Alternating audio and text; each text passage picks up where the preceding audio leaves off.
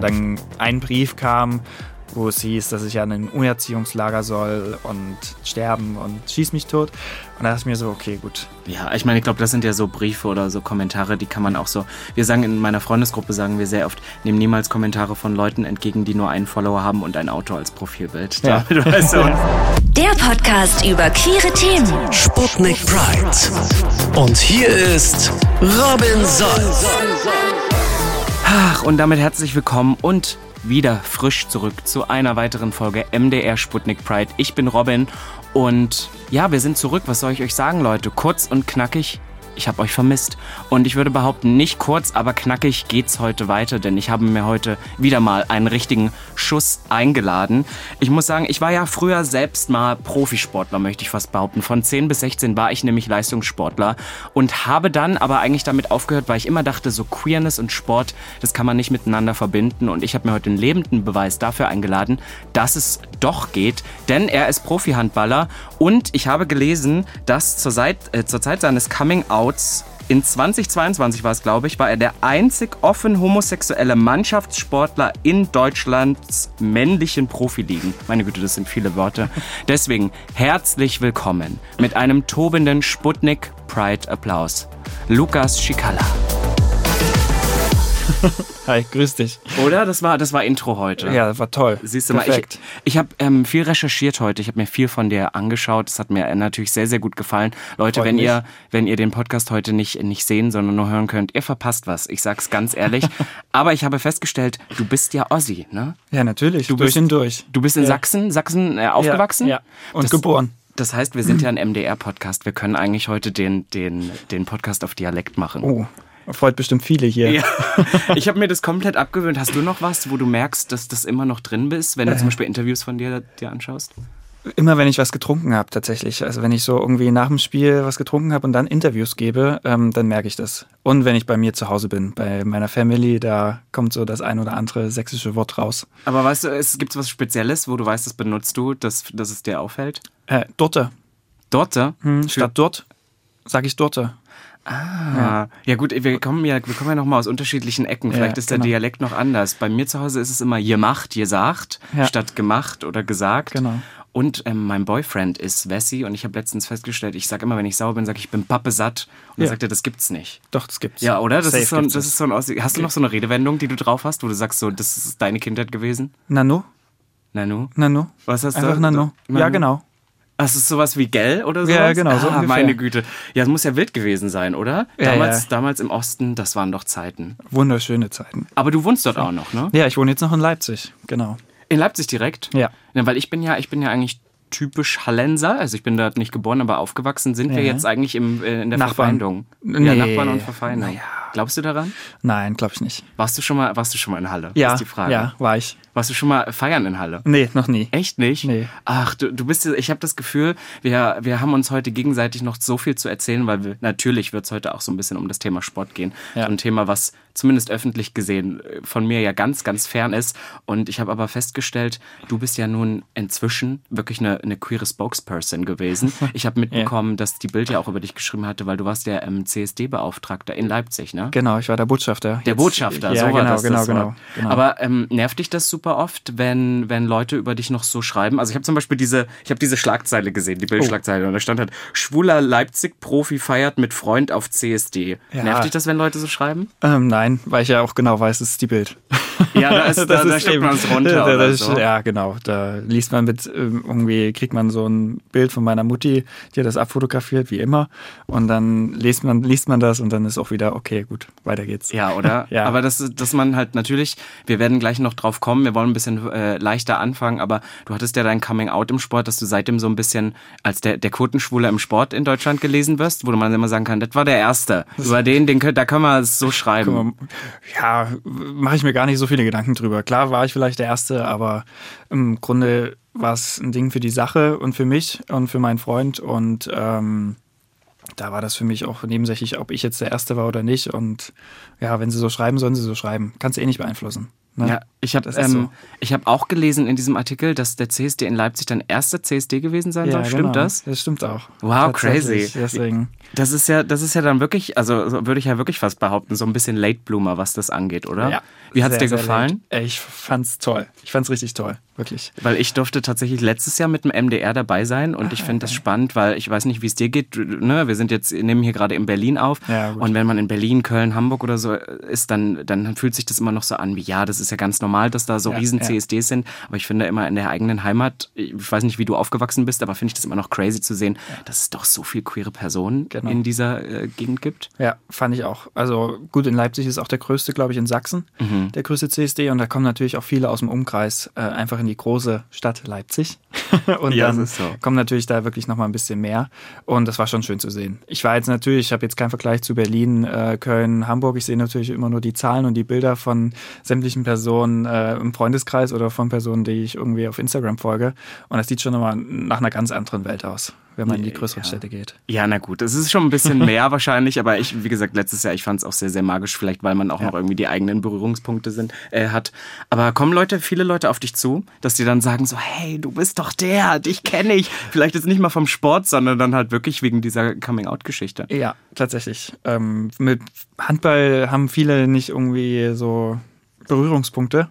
Tatsächlich. Ähm, und da kommen sie wirklich wegen meinem Coming Out ganz häufig auf mich zu. Ja, aber es hat schon krasse Ja. Wellen damals geschlagen. Also selbst ich, Ja. selbst ich habe das mitbekommen und ich habe mit Ja, Sport auch nicht mehr. Ich habe auch nicht mehr viel am Hut. Aber das ist ja dann doch was. Wie kam das denn, dass, dass du CSD-Botschafter in, in Leipzig geworden bist? Wurde Ähm, dich gefragt oder hast ja, du dich ich habe einen Brief bekommen. Oh, schrecklich. Ich dachte, ähm, so ein Stadtbrief, wo man denkt, okay, wieder ein Strafzettel.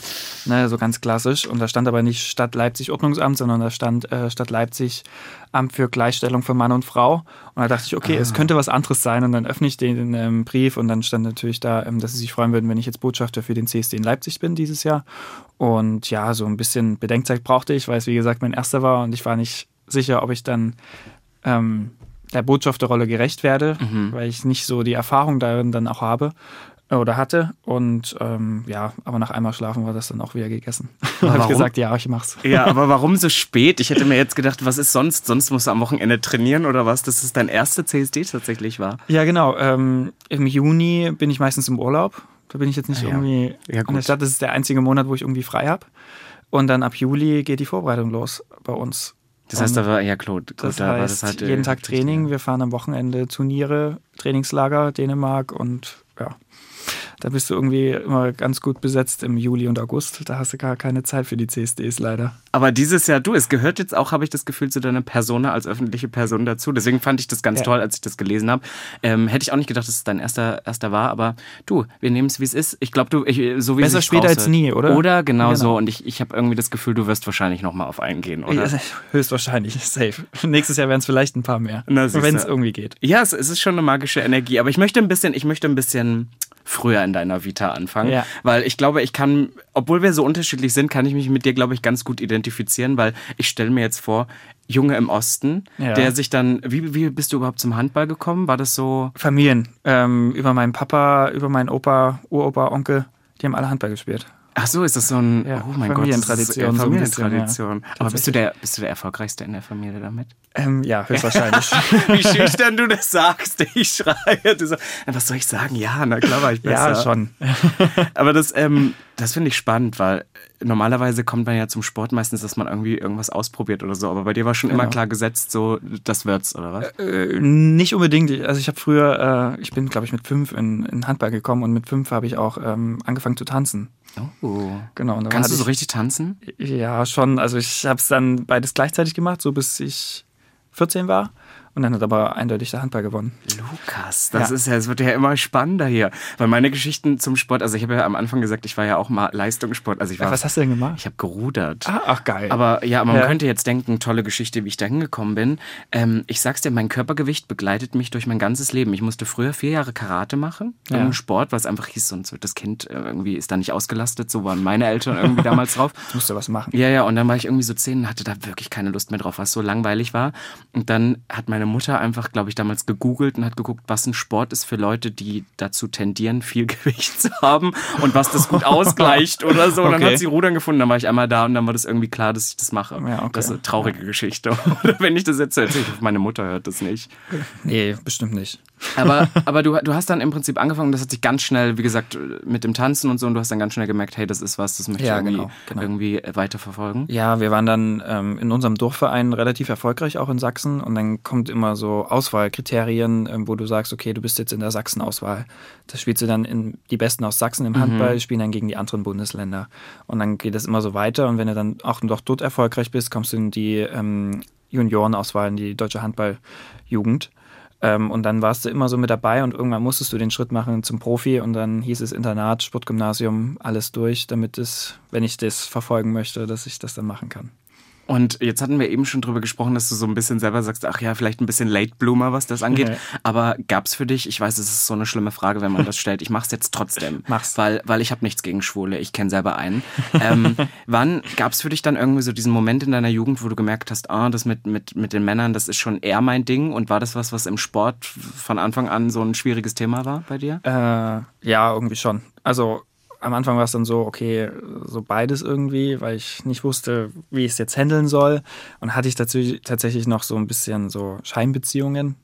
Oh mein Gott, das ohne Spaß, das steht hier drin. Ich wollte, ich habe geschrieben, hattest du die Alibi-Freundin? Gab es das Äh, ja? ja, gab es immer so ähm, zwei, gab es da dann am Ende tatsächlich. Aber ich wusste es dann eigentlich schon für mich, okay, nee, äh, nicht beides, sondern wirklich, ich bin, stehe einfach auf Männer. Punkt. Hast du die, hast du die Namen noch im Kopf deiner Alibi-Freundin? Ja, Because ja. I do. Ja, ja, natürlich habe ich die noch im Kopf. Äh, mit der einen bin ich so, sogar heute noch relativ gut befreundet. Das ist, das ist so herrlich, weil ich habe das wirklich aufgeschrieben, weil ich, wie gesagt, ja auch damals zu dieser ähnlichen Zeit auch Sport gemacht habe und ich hatte auch so mit 12, 13 diese Scheinbeziehung, also diese Alibi-Freundin und ich weiß noch, wie sie heißt. Also Ida, wenn du das da draußen hörst, ähm, es tut mir leid. Ich weiß, es ist komisch, was draus geworden ist, aber ich glaube, wir hatten eine gute Zeit und ich habe die noch auf Facebook und habe gesehen, dass sie jetzt schwanger ist und glaube ich sogar geheiratet okay. ist. Also Ja, good ist ja for alles her, oder? super. Ja, ich denke perfekt. auch. Aber die- dieses Thema äh, Scheinbeziehung, deswegen, ich habe es auch aufgeschrieben, Ja. weil das vielleicht auch irgendwie so ein bisschen eine Kompensation ist, oder was? Ja, genau. Einfach nur, damit man nicht den Anschein erweckt, weil irgendwie, wenn du dann 16 auch bist oder bis 16 bis 18 ähm, und du dann weißt, okay, da kommt jetzt keine Freundin und dann macht sich natürlich irgendwie jeder Gedanken, wieso hast du keine Freundin? Und dann kommen immer nur solche Sprüche. Und dann, um den einfach irgendwie aus dem Weg zu gehen, bevor ich da irgendwas preisgebe von mir, war dann meine erste Devise, okay, na gut, ich habe jetzt mal so für drei Monate, also länger ging es dann nie. Drei Bis über Monate. den ersten Kuss und Händchen halten hinaus. Ja, oder genau, was? so Ja, ja, ungefähr. Das kenne dann, ich, das ja. kenne ich. Ach Gott, aber ja gut, um es vielleicht mal ein bisschen, bisschen ernster zu machen, das ist ja dann auch ein Gefühl, was man eingebläut bekommt. Gut, Ja, genau. ich glaube allgemein, auch ähm, wenn man aufwächst, ne, es ist immer ein bisschen schwierig, so gerade als so auch als schwuler Junge oder zumindest zu der Zeit auch noch damals gewesen. Ich hoffe, dass es heute so ein bisschen anders ist. Aber glaubst du, dass es im Sport nochmal ein bisschen schlimmer ist als vielleicht jetzt in der Schule oder so? Äh, ist dir das ja, nie ja. aufgefallen? Doch. Ja? Also Schule, klar, kriegst du auch mal, einen, äh, könntest, könntest du auch einen Spruch kriegen. Ähm, aber im Sport war es natürlich noch mal extremer, weil ähm, Handball ist ein extremer Kontaktsport und ähm, ja, du bedienst da eigentlich die alten Klischees, wie das so behaftet ist, Duschthema. Ich wollte gerade sagen, das. Duschthema, Ja, ne? Ist das, so ein, ist das so ein Ding? ein kleines Ding, war immer so irgendwie. Aber war das Sache. unangenehm für dich? Ähm, es, ja, ich habe mich da einfach irgendwie zurückgehalten. Ich habe mich da sehr zurückgenommen.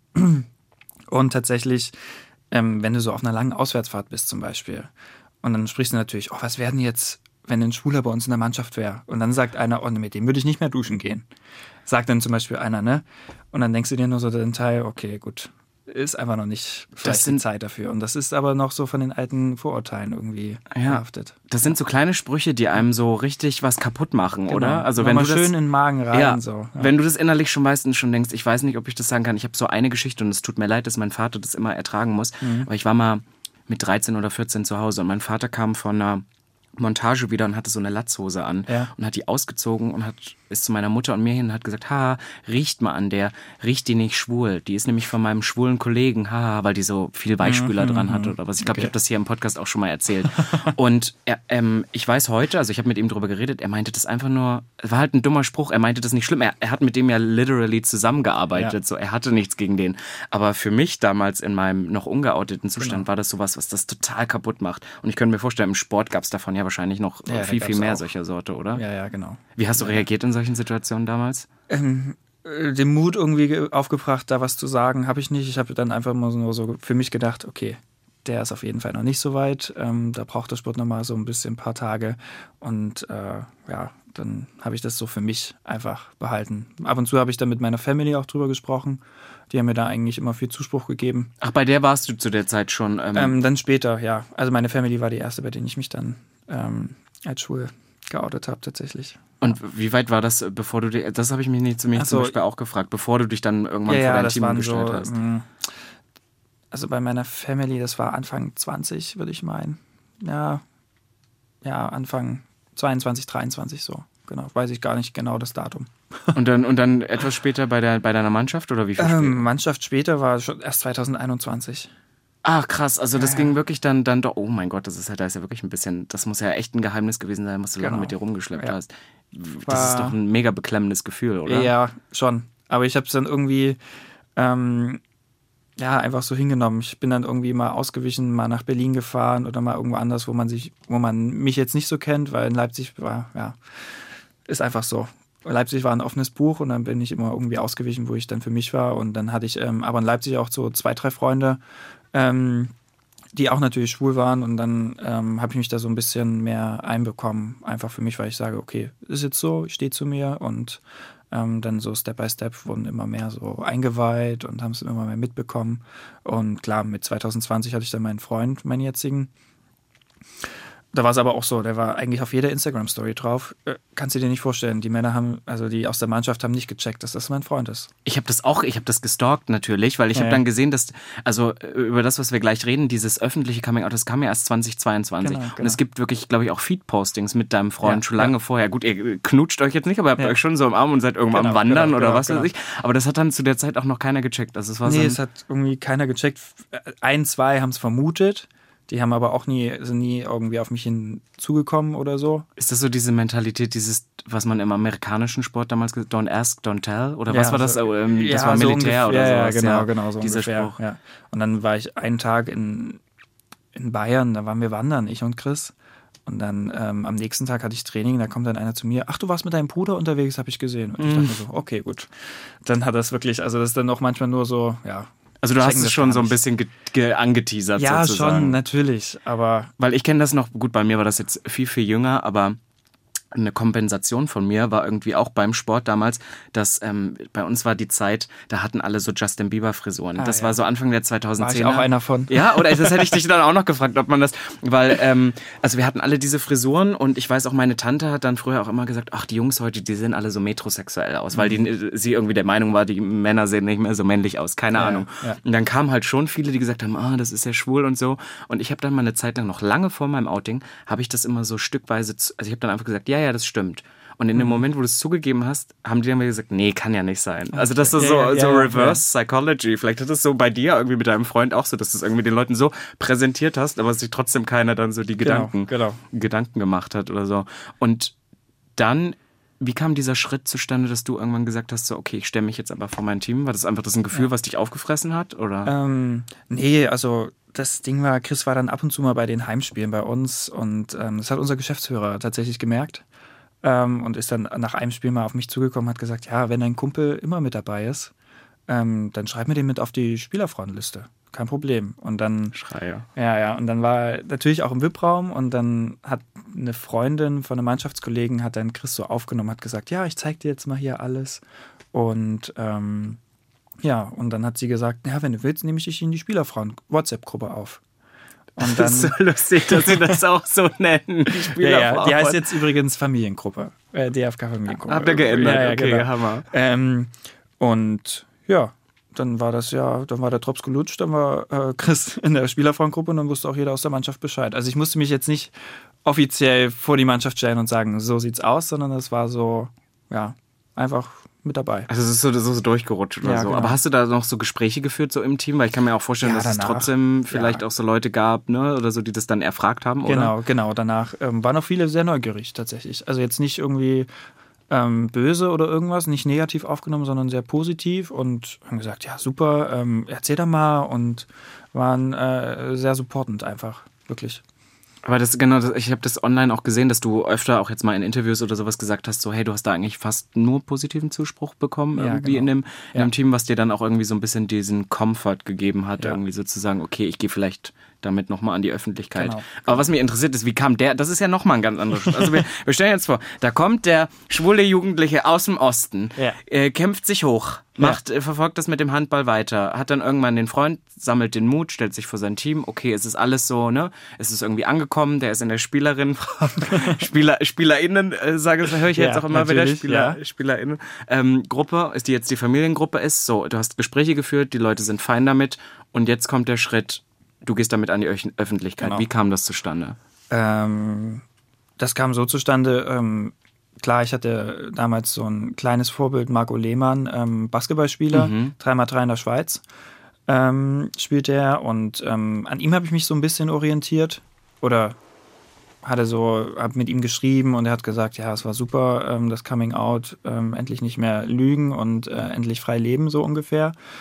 Und irgendwie fand ich das Gefühl ähm, schön, wo er es so beschrieben hat. Ich habe ihn nur über, also wir haben nur geschrieben, ähm, aber irgendwie hatte ich das Gefühl, okay, ich fühle ihn einfach. und das war irgendwie so ein schönes Gefühl und ich dachte, ja, warum machst du es eigentlich nicht? Was hemmt dich? Weil äh, Family steht hinter dir, meine Freunde stehen hinter mir, der Verein steht hinter mir und alle sind fein damit. Äh, Sponsoren wussten es ja auch, das war auch nie ein Problem.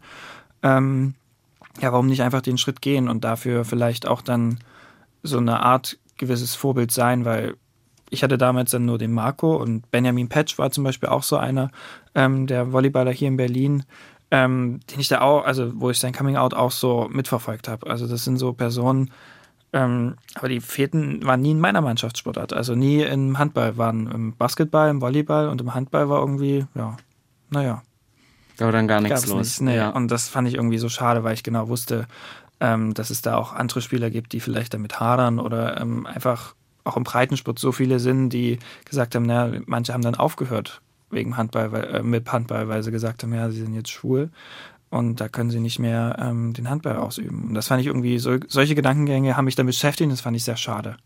Und deswegen habe ich gesagt, okay, gut, ich gehe jetzt ähm, auch damit an die Öffentlichkeit.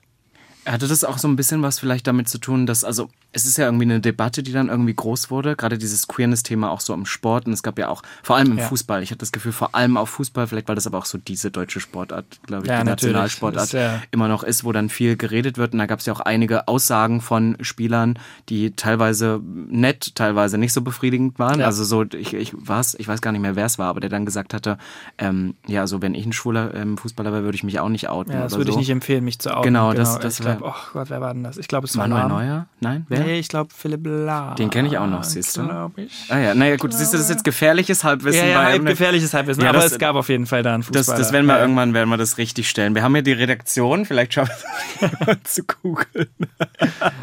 oh Gott.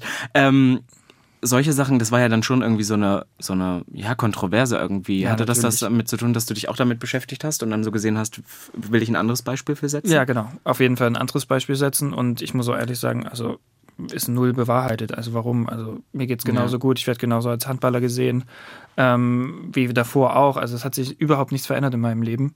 Ähm, von daher äh, konnte ich dem nur widersprechen.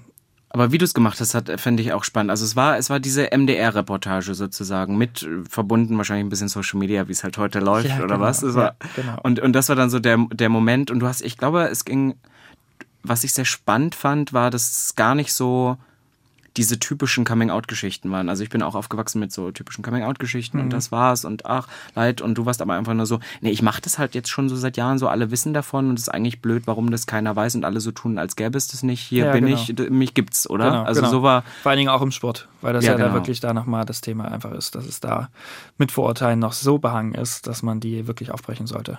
Und ich glaube, das Genau. ist das Wichtigste, um das ja nochmal irgendwie auf den, auf den Punkt zu bringen, dass du ja in deiner aktiven Karriere bist. Ja. Ne? Also es ist ja nicht dieser Punkt, wir kennen einige öffentliche Outings, wir hatten auch schon öffentliche Outings hier, wo man dann so vielleicht sagen könnte, naja gut, du machst das schon seit 20 Jahren. Ja. Wenn du jetzt, wenn dir davon was flöten gehen würde, wäre es nicht mehr so schlimm, aber du bist ja wirklich eigentlich auf dem Peak Ja, deiner Karriere genau, und ja. hast dich dafür entschieden, das halt äh, öffentlich zu machen. Das war mir tatsächlich auch wichtig. Ähm, Weil das mehr Glaubwürdigkeit gibt. Ähm, das auch, natürlich. Also irgendwie, ja, ich habe ja ganz normal, ich spiele ja immer noch ganz normal, ich trainiere ganz normal und Ähm, mir war das irgendwie wichtig, dass es da auch im aktiven Bereich wirklich dann das Outing von mir kommt. Und nicht erst irgendwie im Nachhinein, wo ich dann vielleicht ja in einem anderen Job bin und das dann wäre nicht, also ja. Und dann sagst du, damals war Ja, das genau. übrigens so. Ja, Genau. das, das klingt dann eher so, nicht, ich finde trotzdem, ich finde es schlimm, wenn Leute das trotzdem so behandeln. Ich finde, jedes öffentliche Outing Ja. ist total valide und, und ich finde, da können wir auch gleich nochmal drüber debattieren, auch nach wie vor wahnsinnig wichtig. Genau. Aber natürlich gibt es halt viele Leute, die dann ja sagen würden, hey, na gut, du hast die Karriere ja eh hinter dir, jetzt kannst du es ja sagen. Aber dieser Schritt irgendwie an diesem Punkt zu machen, das ist wirklich Chapeau. Ich meine, es werden dir wahrscheinlich viele Leute auch ähm, irgendwie, irgendwie geschrieben haben. Aber du hast Ja. jetzt gesagt, es hat sich gar nicht so viel für dich verändert. Gibt es aber trotzdem Sachen, die sich verändert haben oder Reaktionen, die dich vielleicht auch verwundert haben? Ähm, ja, Reaktion gab es auf jeden Fall. Also ähm, ich habe mir auch immer so Gedanken gemacht, okay, wenn ich jetzt gut spiele und wir spielen zum Beispiel irgendwie in Magdeburg oder in Berlin, also einfach auswärts, nicht in Leipzig, äh, können die Zuschauer ja dann schon mal irgendwie so Kommentare unter der Gürtellinie bringen. Das ist auch immer so ein Gedankengang gewesen und der hat sich 0,0 bestätigt. Also ganz im Gegenteil, da kamen dann Zuschauer nach dem Spiel zu mir, ähm, haben gesagt, ja, sie finden das super, was ich gemacht habe, Hut ab, finden sie mutig, klasse. Ähm, und da kam nie irgendwie jetzt ein negatives Kommentar, äh, negativer Kommentar tatsächlich. Und Allgemein war- nicht? Wurde was an dich rangetragen, was du mitbekommen hast? Oder waren das dann Ja, eher solche also- Sachen, die man so wegkehren kann? Ja, sagt, genau. Also wenn, dann war es über Instagram, so Ja. über ein paar Profile, die jetzt nicht, glaube ich, unbedingt real waren. Ja, ja, ja, ja. Und dann dachte ich mir so, ja gut, okay, das tangiert mich jetzt wenig. Also wirklich. Und dann ein Brief kam, wo es hieß, dass ich an ein Unerziehungslager soll. Und da, das war so ein bisschen, wo ich dachte, okay, gut. Ähm, das hat mich überrascht, weil es zu einer Zeit kam, es war ungefähr einen Monat später nach meinem Coming Out. Ähm, damit hatte ich dann nicht gerechnet, weil es auch so mit Brief, mit Bild und ähm, alles so aus der Zeitung ausgeschnitten, so, ja, und dazu noch so geschrieben und so mit Sterben und schieß mich tot. Und da dachte ich mir so, okay, gut, das war jetzt komisch. Ähm, hat mich so ein nervig. bisschen, bisschen beschäftigt in der Nacht und dann dachte ich mir aber, ja gut, muss da loswerden. Ist jetzt nicht mein Ding. Ähm, ich stehe dafür da, was ich gemacht habe, was ich bin und damit passt das für mich. Ja, ich meine, ich glaube, das sind ja so Briefe oder so Kommentare, die kann man auch so. Wir sagen in meiner Freundesgruppe, sagen wir sehr oft, nehmen niemals Kommentare von Leuten entgegen, die nur einen Follower haben und ein Auto als Profilbild. Ja. Da, du weißt, und Ja, das sind ja genau. meistens solche, solche, äh, genau solche Profile, die dann sowas schreiben. Aber es ist natürlich trotzdem so, dass, ne, du kannst tausend positive und der eine negative Kommentar Bleibt trotzdem. Ähm, bleibt trotzdem, selbst wenn dich das persönlich nicht angreift, weil man denkt, boah, wie kann ein Mensch nur noch so denken? Ja, genau. Aber ich finde es auch irgendwie ähm, so crazy deine Geschichte, weil es ist auch, ich weiß nicht, wie es dir geht, aber irgendwie Mhm. der gesamte Osten, auch wenn es das so nicht mehr gibt, aber gerade so Sachsen, Sachsen-Anhalt, Ja. ähm, Brandenburg, das sind ja so Bundesländer, wo man dann sagt, oh Gott, da reagieren die Leute noch mal schlimmer und gerade auch so im Sport, ne? Genau. Ähm, dass du halt sagst, so, nee, dein Beispiel ist eigentlich ein ganz, ganz anderes. Oder? Oder hast Ja. du so das Gefühl, dass das woanders vielleicht noch einfacher gewesen wäre, als da, wo wir, sage ich jetzt mal, herkommen? Ja, gut, vielleicht in Köln, in Berlin, vielleicht, aber ja, also ich fand, Leipzig ist eine sehr liberale und ähm, schöne Stadt und sehr offene Stadt vor allen Dingen auch. Und von daher habe ich mir da in Leipzig jetzt auch nicht wirklich Gedanken gemacht. Ich glaube tatsächlich, wenn du dann nochmal im Dorf bist, da sieht es nochmal anders aus. Ähm, in Sachsen vor allem. Mhm, ja, Leider. Wahrscheinlich. Ähm, kennt ja jeder das irgendwie ähm, oder so in aller Munde. Von daher ähm, hat mir Leipzig einfach auch ein bisschen, also hat es mir ein bisschen leichter gemacht natürlich. Ich glaube, du bist halt auch ein super Kandidat dafür, wo, wo glaube ich, auch die heteronormative Gesellschaft. Das ist jetzt vielleicht ein bisschen Kritik an die Leute. ähm, ähm, nimm, das nicht, nimm das nicht shady auf. Aber das ist so, ähm, ich habe auch mal so angefangen, dass man, du bist so der Schwule, den sie in der Öffentlichkeit gut vertragen. Weißt du, was ich meine? Du Ja, bist ja, ja. jetzt so gerne, ähm, ich weiß, das ist in der schwulen Community und es wird dir sicherlich beim Sport auch lange äh, so gegangen sein. Du hast, glaube ich, auch in Interviews darüber geredet, dass man es versucht, vielleicht mit Alibi-Freundinnen zu kompensieren, Genau, aber auch genau. möglichst männlich zu sein. Es gibt Ja. auch diesen Begriff, dieses hetero-like zu wirken, also dass man genau. dir nicht ansieht, dass du schwul bist. Und ich würde jetzt sagen, gut, ich glaube, inzwischen äh, verbirgst du das, verbirgst du das nicht mehr, aber ich meine, Nee, du bist ja so einer, den, glaube ich, die Gesellschaft verträgt. Ich könnte mir vorstellen, dass Leute, die auch viel schreiben, sie sind ja ein normaler Schwuler oder Ja, so. ja, Ich finde es genau. toll, dass Ja, sie ja. das machen, weil sie sind so normale Schwule, sie sind nicht so ein Paradiesvogel oder so, oder? Ja, ja, also so tatsächlich wüsste ich jetzt gar nicht, dass sie das so immer so, du bist ja der normale Schwule oder so. Aber klar, ein bisschen Recht wirst du wahrscheinlich schon haben, ähm, für die, was die breite Gesellschaft so angeht. Ähm, aber ich finde gerade so Paradiesvögel auch, ähm, wie du es jetzt gesagt hast, ähm, das soll jetzt nicht böse klingen, finde ich wahnsinnig spannend. Wahnsinnig toll. Das muss ja Find alles geben, super. oder? Ja, finde ich ja auch. alles. Ja, ich, ich, ich Ja. habe das nämlich, ich habe nämlich diese Transition durchgemacht. Ich glaube, ich würde sagen, am Anfang meiner Öffentlichkeit waren die auch noch so, oh, das ist der liebe normale Schwule. Ja, und ich merke so langsam so in den letzten Jahren, weil ich auch ich sag, glaube ich, ein bisschen kritischere Sachen in dem Sinne, dass ich ein bisschen mehr doch mal auf die Kacke haue, was ich früher Mhm. nicht gemacht hätte oder so, oder auch meine Looks krasser geworden sind, und dann merkst du so die Transition und dann kriegst du dann andere Art von Kommentaren. Ja, gut, Weil dann ist es nur noch. Aufmerksamkeit, die du Ja, suchst ja, oder sowas. ja. Aber wer weiß, vielleicht erleben wir das bei dir Wir ja auch. schauen mal, was passiert Ich habe gelesen, dein die Jahre. Vertrag geht noch bis 25. Genau. Ge- Möchtest du weitermachen? Ähm, wahrscheinlich schon. Wahrscheinlich ja. schon. Ja, ja, natürlich. Naja, es gibt dann zwei Optionen. Entweder du machst dann so Medienstar und dann erwarte ich Paillettenanzüge. ja, okay. Dann tanzen kannst du ja auch, haben wir jetzt Ja, gelernt. kann ich. Das ist so. Und ähm, was, was können wir noch? Schauspielen? Komm, das kriegen wir auch noch hin. Das Irgendwas finden wir da bestimmt. Sonst, oder du bleibst halt, du bleibst aber beim Sport. Ich glaube, das ist für dich auch gerade genau das Richtige, oder? Ja. Ja, Erfüllt mich schon noch sehr, der Sport. du machst Also seitdem du, seitdem du äh, 14 bist alleine und davor schon seitdem du, also wie viele Ähm, Jahre jetzt? Seitdem ich fünf bin. Wow. Also 24 Jahre bin ich beim Handball. Ich habe übrigens mal gelernt, das hat jetzt gar nichts mit der Sache zu tun, ich möchte es trotzdem erzählen. Bei uns beim Rudern war immer das Problem, dass, ähm, dass man nachdem man so Leistungssportler war, abtrainieren muss. Ja, sonst kann genau. man es nicht mehr halten, weil man sich sonst komplett verändert, weil man noch isst wie vorher. Aber siehst jetzt wir Genau, wieder beim vor allen Dingen auch fürs Körper. Herz tatsächlich. Ja, genau, fürs Herz. Das Das, ist nicht so wichtig. gesund. Siehst du, Genau, musst genau. aufpassen, wenn du dann ins Ja. Showbiz willst.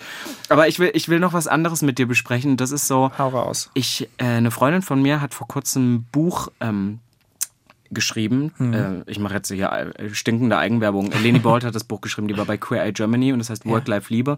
Und da geht es um ihr eigenes Coming-out, beziehungsweise auch so ein bisschen, wie man so eine Work-Life-Balance hält. Und Ja. in dem Buch ging es sehr viel darum, dass sie ins Burnout gerutscht ist, weil sie als queere Person oder als sie ist in dem Fall non-binär, Mhm. ähm, einfach gemerkt hat, boah, sie will es den Leuten, die alle früher nicht an sie geglaubt haben, noch, ähm, noch mehr beweisen. Und ich sehe das bei einigen KollegInnen von mir, bei mir selber und ich frage jetzt dich, ob es vielleicht bei dir auch ähnlich ist, dass man so das Gefühl hat, so als die queere Person oder als der, der Schwule, ne, so wie es die Bild dann schreibt, noch mal mehr irgendwie, ähm, irgendwie versucht, was zu kompensieren oder noch mehr so erfolgsdrucksorientiert ist?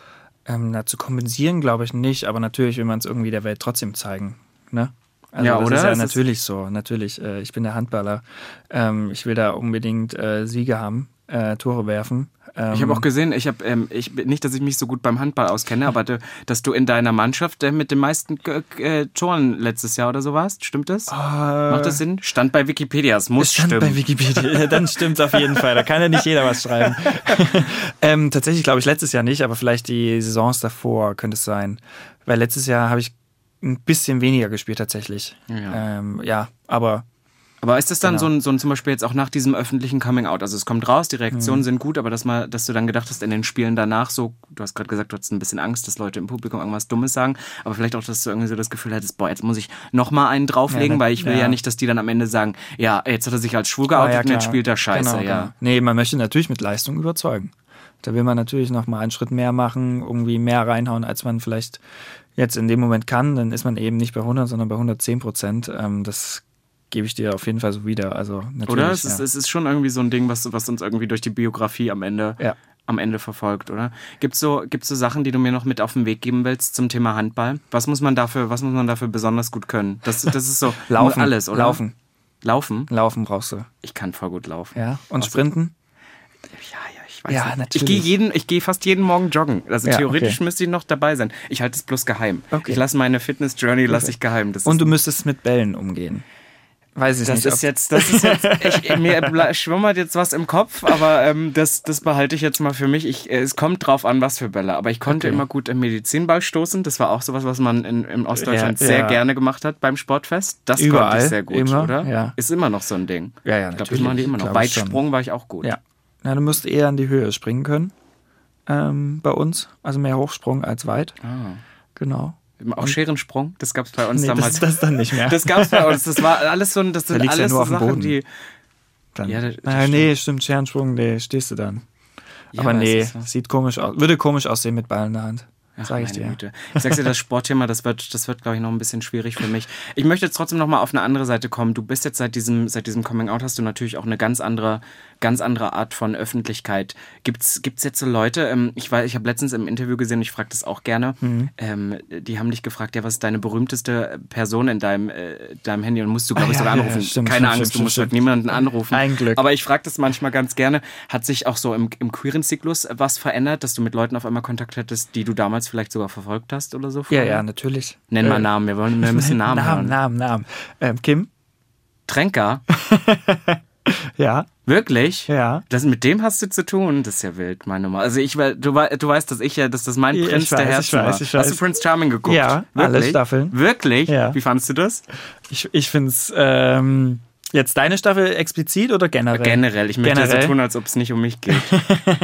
Nee, ähm, generell fand ich die ähm, Staffeln richtig cool. Wir haben uns da eigentlich immer so äh, getroffen, auch mit Jan, ähm, Kumpel von mir, und ähm, haben dann eigentlich immer Folge für Folge haben wir so ein Streaming gemacht äh, auf der Couch immer wieder. Und wir haben das total verfolgt mit einem ähm, Glas dazu und dann war das immer ganz schön. So ist das. Also ich finde es immer wieder bemerkenswert und spannend, wer sich diese Formate alle so anguckt, weil ich war ja damals dann auch dabei und Ja. bin gar nicht so Fan von diesen Formaten, aber es gibt halt nach wie vor irgendwie im Showbusiness äh, noch nicht so viele Sachen, aber jetzt, äh, du weißt doch noch andere Namen haben. Also Kim Ja. Tränker, der war hier auch schon zu Gast. Ich habe ihn sehr lieb, aber das ist doch jetzt kein Promi. Lars Der, aus der ersten. ja, wirklich solche Leute. Okay, ich dachte, ich dachte jetzt eher sowas wie, keine Ahnung, du hast jetzt Olivia Jones im Handy oder Ach so, sowas. nee, habe ich nicht. Riccardo. Simonetti Nein, oder sowas. nein, nein, nein, nein, Solche nein. Leute, das hatte ich Tatsächlich erwartet. nicht, nein. Aber ich möchte zum Abschluss noch einmal auf so ein ähm, Thema kommen, weil was ich gelesen habe, was mich irgendwie so ein bisschen inspiriert hat, ähm, ich glaube, das sind Worte, die so ein bisschen in den Mund gelegt wurden. Äh, aber was ja schon irgendwie so ein Ding ist, dass du früher, vielleicht vor allem im Sport, ja nun keine Vorbilder so wirklich Ja, hattest, genau. weil es einfach niemanden gab, der sich geoutet hat. Und so ein bisschen dieses Thema, das Vorbild sein für, oder be- beziehungsweise das Vorbild, was du gerne als Heranwachsender gehabt hättest. Und das finde ich immer super spannend, weil nach und nach ja auch diese queere Szene in der Öffentlichkeit diverser wird. Jetzt würde ich aber gerne von dir wissen, was waren denn so als, als Aufwachsender oder so deine, deine, deine Aufwachsende, Vorbilder, meine ja. Vorbilder. Ich habe mich tatsächlich da so ein bisschen zurückgenommen, ähm, was jetzt queere Vorbilder Mhm. angeht. Natürlich hatte ich im Sport, im Handball gab es auch natürlich ähm, Weltstars, die Handball spielen, die jetzt nicht irgendwie queer waren, aber die waren natürlich auch Vorbilder. Für mich zum Beispiel, ähm, klar, da war Stefan Kretschmer unter anderem dabei, da war Luke Abalo dabei. Werden die jetzt, das sind alles Mhm, Handballpersönlichkeiten, genau, die jetzt wahrscheinlich nichts nichts zu sagen. ähm, aber tatsächlich habe ich mich da auch viel daran orientiert und dann ähm, kam natürlich Benjamin Patch zum Beispiel als Vorbild ähm, aus dem Volleyball. Und ähm, danach kamen dann ähm, natürlich auch Marco Lehmann, Yannick Schümann habe ich auch verfolgt. Das sind alles so äh, Vorbilder, wo ich es auch mitbekommen habe schon selber. Ist natürlich auch ein bisschen später, aber viel früher gab es das ja nicht wirklich. Äh, Hitzelsberger, natürlich hast man das natürlich irgendwie mitbekommen. Ähm, fand ich aber ein bisschen schade, dass es eben erst nach der Saison, äh, nach seiner Karriere war. Aber klar, im Fußball ist es auch nochmal irgendwie Noch äh, eine einfach, andere Geschichte. Genau, glaube ich nämlich auch. Ja. Zum Beispiel würde ich jetzt sagen, Jakob, ähm, ein tschechischer äh, Spieler, hat sich in Prag ähm, als schwul geoutet. Ähm, und dieses Kommentarfeld äh, sah bei mir ganz anders aus als bei seinem äh, auf Instagram. Also das ist noch mal eine ganz andere Welt einfach. Aber gibt es was, was du Leuten Leider. gerne so ein bisschen da draußen mit, mit auf den Weg geben möchtest? Weil, wie gesagt, wir haben vorhin drüber gesprochen, so was gewisse äh, Fußballer gesagt haben. Jetzt kann, wage ich es zu bezweifeln oder mir, mir einen Kommentar zu verkneifen, was jetzt nun schwerer ist, welche Sportart. Ich glaube, tendenziell ist es in jeder Sportart immer noch Ja. ähm, ein bisschen, also ich meine, schwerer sich zu outen, so Ja, meint es er. natürlich. Ist es in jeder äh, schwer, aber gibt es was, ähm, was du Leuten noch mit nach draußen geben möchtest? Ähm, wenn ihr den Sport liebt, den ihr ausübt, dann macht das einfach weiter. Ähm, egal, ob du ähm, schwul, lesbisch, ähm, bi, non-binär bist, es ist, spielt einfach gar keine Rolle. Ähm, weil der Sport macht dich als Person auch, denke ich mal, mit aus und äh, bringt dich auch weiter. Und wenn du den Sport so liebst, dann üb den aus und sei wie du bist. Auch im Sport. Und das ist eigentlich ganz wichtig. Wow. Du hast so eine beruhigende Stimme. Ich nehme das gerade so. Ich hätte jetzt auch so fünf Sekunden Pause lassen können. Für mich, ähm, Abschlussfrage ist ja, ist ja noch ganz, ganz wichtig. Wann, wie Ja. werde ich denn jetzt, also ich habe zwar einen Freund, aber der hört, der, der hört den Podcast eh nicht. Deswegen sage ich, wie werde ich denn jetzt Spielerfrau? Das Wie ist wirst so, du jetzt ich wusste, ich Spielerfrau? wusste nicht, dass beim Handball das auch so gibt. Ich möchte ja gerne mal zu einem Spiel kommen. Ja, dann komm doch mal vorbei. overdressed, habe ich mir so vorgestellt. Und ich Ja. stehe dann am Rand und ich schreie am lautesten. Ja, perfekt. Kriegen wir das hin? Ja, das kriegt man hin. Sag einfach Bescheid. Das, das machen wir doch, oder? Das Schlimme ist, Ja. ich sage das so oft, habe ich ähm, Leute im Podcast und wir machen uns immer Sachen aus. Und ich muss ehrlich sagen, es ist noch nicht einmal dazu gekommen. Ich habe, ich muss das ganz kurz sagen, auch an die Leute, die jetzt hier hören. Ich habe schon versprochen, dass ich Frauenfußball die WM schaue. It didn't happen. Oh. Dann habe ich gesagt, dass ich beim Dyke March in Köln mit dabei bin. War ich dann auch nicht. Und ich glaube, ich habe noch irgendwas versprochen. Du bist jetzt die nächste Person. Das heißt, wir müssen das wirklich, wir müssen das mal hinkriegen. Na, unsere Saison geht jetzt erst los am Ende August und dann haben wir eigentlich jedes Wochenende Spiel. Dann ist was, ne? Dann, ja. Du, dafür düse ich doch mal in Osten. Ich würde jetzt sagen, aus der WhatsApp-Gruppe bin ich vorerst raus. Ich mag Gruppen nicht so. Was schreiben die denn da drin? Ach, du frag mich nicht. Das müsstest das weißt du meinen Freund nicht fragen. erzählt. Nee, das ist dann immer nochmal, also da wird eigentlich nur im Grunde erzählt, wer zum Heimspiel kommt und wer nicht da ist. Und wenn sie irgendwas machen, ähm, äh, wird das auch nochmal dort kommuniziert, ob man irgendwo noch dort sich trifft oder dort einen Kaffee trinkt oder ja. Das ist sehr viel. Ich dachte, da wird es ein bisschen expliziter. Ich Nee, tatsächlich hast gar du den nicht. gesehen? Der hat aber heute besonders eine Das sind dann wieder Figur neue. WhatsApp-Gruppen, die sie jetzt Ah, schon okay. intern gegründet haben. Naja, ich bin, was das angeht, ein bisschen peinlich. Ich würde dir dann so ein Fanschild oder sowas noch. Ach du, perfekt. Kriegen wir hin. oder? Ja, krieg mal hin. Mein wir spielen Schatz. aber auch ähm, Ende Dezember, äh, kurz vor Weihnachten, spielen wir in Berlin. Siehst du, da muss ich mich gar nicht so viel bewegen. Wo? Deswegen. Ist das eine große Halle? In der Max-Schmeling-Halle. Da, da wohne ich, also das darf ich nicht sagen. Ich wohne vielleicht in einem ähnlichen Bezirk. Oh Gott, wie schlimm. Das lassen wir alles so drin, wie es ist. Ja, da komme ich doch vorbei. Das ist so groß. Ja. Das ist ja krass. Das ist ja sehen und gesehen werden. Da freue ich mich ja drauf. Ja, genau. Da möchte ich dabei sein. Das sage ich, das gebe ich dir hier jetzt schriftlich. Ja, perfekt. Kriegen wir auf jeden Fall hin. Mein Schatz, ich danke dir, dass du da warst. Ich habe dir zu danken. Schön. Danke für die Einladung. Dann Wirklich. hoffe ich auf meine Einladung. Und wenn ihr jetzt hören wollt, dann natürlich in zwei Wochen könnt ihr die nächste Folge hören. Wir sind jetzt wieder ganz schnell am Start. Es kommt eine Folge nach der nächsten. Wir haben nur Schüsse. Äh, und ich würde sagen, ähm, stay sexy, oder? Ja, Bis in zwei Wochen. Bye. Ciao. So, meine Lieben, das war wieder mal eine zauberhafte Folge Sputnik Pride mit euch. Wir hören uns natürlich in zwei Wochen wieder. Bis dahin könnt ihr super gerne mal in die ARD Audiothek sliden. Ihr wusstet, dass es jetzt wieder kommt. Da gibt's natürlich noch viel mehr Podcast-Stuff und alle Folgen Sputnik Pride. Ich lege euch den hier ans Herz, die Lösung von Puls. Jede Woche gehen da nämlich Psychotherapeut Sina Hagiri und Moderatorin Verena Phoebe Fiebiger der Frage nach, was ist da eigentlich manchmal los in unserem Kopf? Ja, ganz ehrlich, das frage ich mich auch super oft. Es geht immer um echte Fälle über die großen und kleinen psychischen Probleme des Alltags. Die App der ARD Audiothek gibt's im App Store und eine Anmeldung braucht ihr auch nicht. Sputnik Pride. Der Podcast über queere Themen. Host Robin Solf. Redaktion und Producing Marvin Standke. Sputnik Pride ist eine Produktion des Mitteldeutschen Rundfunks.